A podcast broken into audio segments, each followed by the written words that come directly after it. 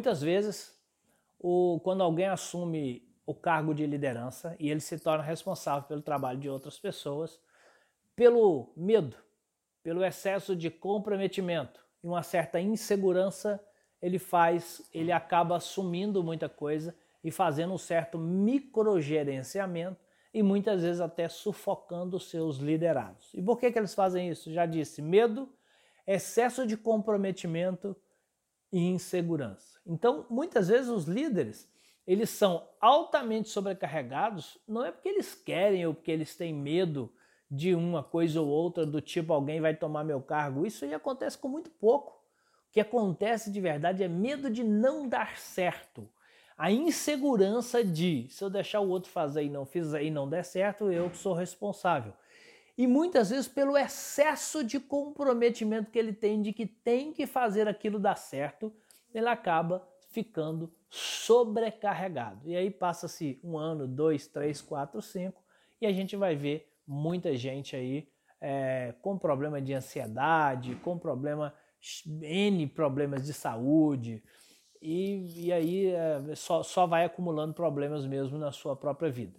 Então nós precisamos encontrar uma forma de que o líder consiga fazer o processo que é primordial no seu trabalho, que é delegar.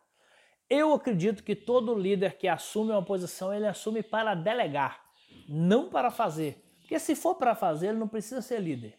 Ele tem que ser líder para ter tempo de acompanhar e dar suporte à sua equipe. Se não for assim, ele precisa ser um executivo normal, uma pessoa lá do, do tático ou uma pessoa lá do operacional.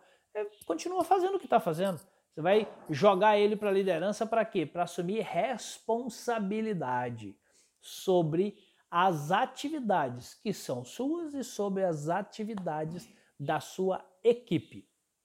E aí, nesse momento, por esse excesso de responsabilidade, o líder começa a achar que ele tem que saber tudo, que ele tem que ter resposta para tudo, que ele tem que ter solução para tudo, e com isso ele vai cada dia mais diminuindo a sua equipe, sem essa intenção, porque se ele resolve tudo, se é a opinião dele que vale, se é ele que tem que dar a resposta para tudo, porque se der errado a bomba vai explodir na mão dele, ele acaba dizendo para a equipe aquele famoso manda quem pode, obedece quem tem juízo.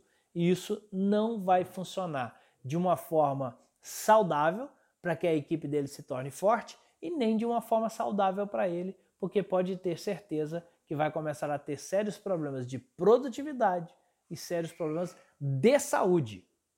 Então, líder, você não tem que saber tudo. Na verdade, você precisa saber fazer as perguntas certas. Eu quando era responsável por uma equipe de desenvolvimento de software, eu vim da área técnica, vim da área de desenvolvimento de software. Eu cheguei a ter na minha equipe quatro pessoas, uma equipe pequena, quatro pessoas, cinco pessoas na verdade, desenvolvendo software dentro da empresa que eu trabalhava. Agora imagina, software principalmente é uma coisa que muda sempre. Sempre tem uma tecnologia nova, sempre tem uma maneira nova de fazer. Se eu tivesse a intenção de querer saber todas as respostas, eu teria que dominar tudo que saísse de tecnologia no mundo. Porque eu tinha cinco pessoas na minha equipe altamente qualificadas, altamente é, intelectualmente positivas, que queriam aprender, estavam buscando aprender coisas novas. E eu não daria conta de acompanhá-los. Impossível. Eu tenho 24 horas no meu dia e cada um deles tem 24 horas do meu dia, do dia deles. Então eu não daria conta de acompanhar. Se eu tivesse a intenção de saber tudo, duas duas ou três coisas iriam acontecer. Uma delas pode ser que eu realmente chegasse a um ponto de saber muito, mas jamais saber mais do que a soma deles. A outra coisa que iria acontecer é que não teria vida, eu teria que viver só por conta disso. E outra coisa que iria acontecer é que eles nunca iriam se desenvolver.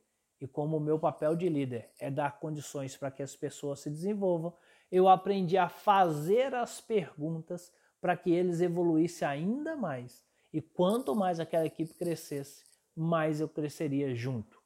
Líder, o seu papel é delegar e distribuir responsabilidades. Mas detalhe, Quando um líder começa a delegar a atividade, ele não está delegando responsabilidade, ele vai assumindo sim a responsabilidade.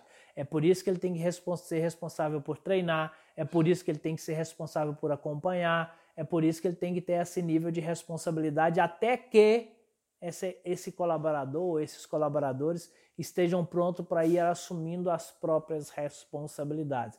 Líder delega responsabilidade sim você vê muita gente aí de liderança dizendo que líder não delega responsabilidade, delega sim, porque se não delegar as pessoas não vão crescer. O que faz as pessoas crescerem como ser humano e como profissional dentro da empresa não é a atividade que elas fazem. Se fosse, tinha muita gente aí ganhando muito dinheiro e tinha muita gente aí crescendo muito nas empresas porque fazem coisas demais. O que faz a pessoa crescer é, entre outras coisas, é a sua capacidade de assumir responsabilidade. Então o líder tem sim que delegar responsabilidade. Apenas tem que fazer isso da forma certa. Primeiro delega tarefa, primeiro delega atividade, acompanha, treina, se, se coloca responsável junto com as pessoas para depois ir delegando realmente a responsabilidade.